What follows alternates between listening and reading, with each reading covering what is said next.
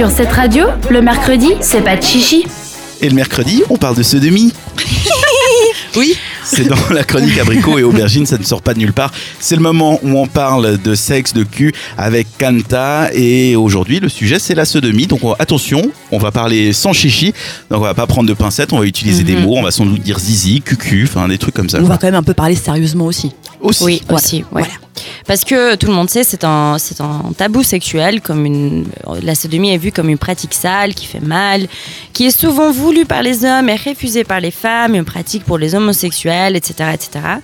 Mais bon, étant donné que nous, chez cette radio, nous sommes ouverts à tout et on n'aime pas les tabous, bah, ce soir, on apprendra tout sur la sodomie. Faisons les fondamentaux. La sodomie, qu'est-ce que c'est? C'est un rapport sexuel pendant lequel la pénétration chez la femme ou l'homme passe par l'anus, ce petit trou entre nos jolies fesses. L'anus est aussi une zone érogène, c'est pas juste la sortie de caca. Et du coup, comment on fait pour euh, démarrer la sodomie? Qu'est-ce qu'on fait avant la sodomie?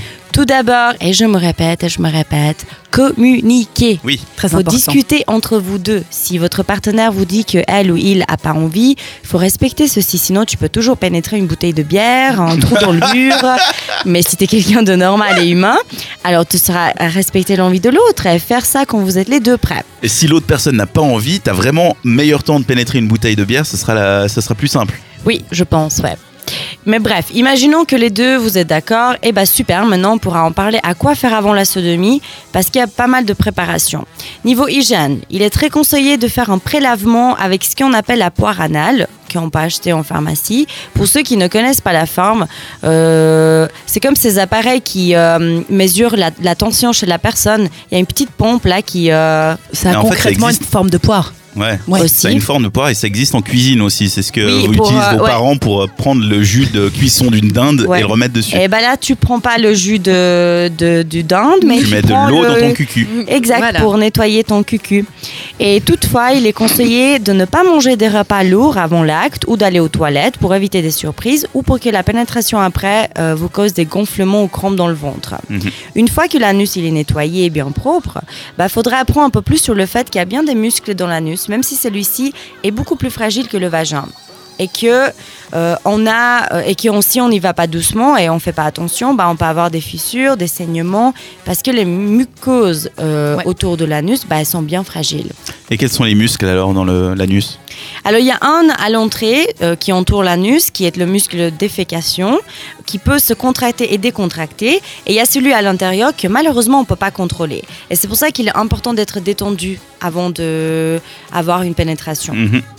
Euh, qui dit muscle, bah, dit possibilité de travailler avec. Et c'est pour ça qu'il est conseillé avant de faire la sodomie d'y aller doucement avec un doigt, ongle coupé bien évidemment, et mettre beaucoup de lubrifiant, sinon ça risque de faire très très mal.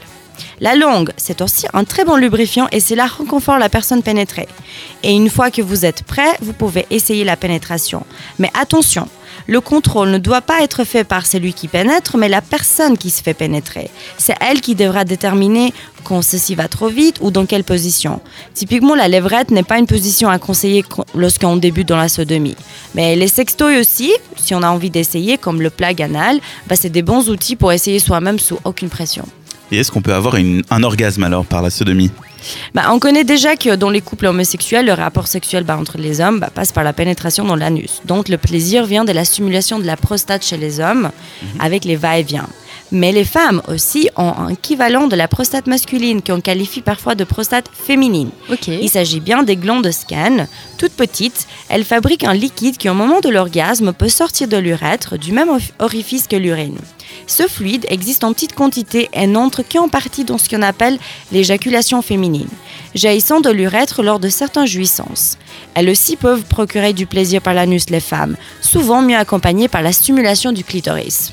Et du coup, est-ce qu'on a besoin de se protéger dans l'anus vu que c'est pas un vagin Bah, évidemment que tu ne risques pas de tomber enceinte quand on fait de la sodomie, mais il y a toujours le risque de se transmettre des maladies sexuelles, donc faut toujours se protéger.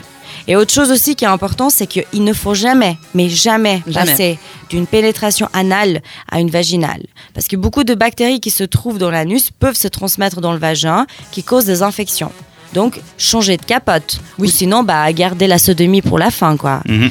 Voilà, j'espère que toutes ces informations étaient utiles et n'hésitez pas à nous écrire sur notre WhatsApp pour des conseils ou partager vos expériences. Bisous. bisous, bisous. bisous, bisous. C'est vrai que c'est très important et t'as bien fait ton, ton job. Il faut bien préparer une sodomie. Mhm. Mentalement, déjà, et euh, surtout physiquement. Surtout physiquement, oui. C'est ce qui est physique. Physiquement, c'est important, mais surtout psychologiquement, je pense. Et je pense que même euh, une fille ou même un homme, il faut pas euh, démarrer euh, et se dire ok, je suis prêt pour la sodomie avant de l'avoir fait soi-même. Que ce soit avec ses propres Ouais. doigts ou avec des objets, Ouais. histoire de, de pouvoir contrôler, déjà savoir ce que ça fait, tu vois, les sensations Oui. que tu peux ressentir. Et Oui. puis aussi, je pense qu'il faut avoir beaucoup de confiance en- entre les deux. Bah, il faut aussi avoir essentiel. confiance en fait euh, vers, vers- chez ton partenaire. La plupart des hommes, par exemple, ils ont beaucoup de problèmes parce qu'ils voient tellement du porno que ils se disent euh, ah ouais, il faut en aille euh, vite, allez, on défonce dedans et tout. Je parle un peu comme ça, mais c'est la réalité. Ah ouais. Donc euh, il faut aller doucement parce que enfin tu pénètres donc tu ressens pas forcément ce que l'autre personne elle est en train de ressentir. Et puis, euh, faut pas avoir peur du caca. Non, Et ça arrive assez euh, peu finalement, en tout cas d'expérience. euh, ça arrive relativement peu des retours de caca. De retour Puis si de ça arrive, c'est pas grave. Et c'est pas grave de toute de manière. caca. Oui, c'est Non mais pas le grave. sexe, non. euh, de toute manière, il y a plein de liquides, plein de machins. Enfin, il faut pas s'arrêter C'est là-dessus, sale. quoi. Non, un- mais c'est pas je sale. mais- rigole, je rigole non, mais je Regardez, pense- genre. non, mais pas du tout. Mais je pense que quand t'es excité, vraiment, euh, tu t'en fiches de, totalement de ce qui se passe, en fait. Ouais. Est-ce que vous avez déjà essayé Non. Est-ce que vous osez en parler à la radio C'est ça aussi, hein, qui est un peu. euh, mais non, et je pense qu'il faut beaucoup de confiance. Et je n'ai pas encore eu beaucoup de confiance en quelqu'un à ce point-là. Moi non plus. J'ai pas encore essayé et je pense parce que, j'ai pas eu envie, tout simplement, en fait. C'était pas vraiment une, euh, une question de confiance, mais c'était vraiment juste parce que j'avais pas forcément envie. Ouais, puis c'est une raison valable pour pas le faire. Et toi, Dan? Euh, j'ai jamais été pénétré, mais j'ai déjà pénétré. Et puis?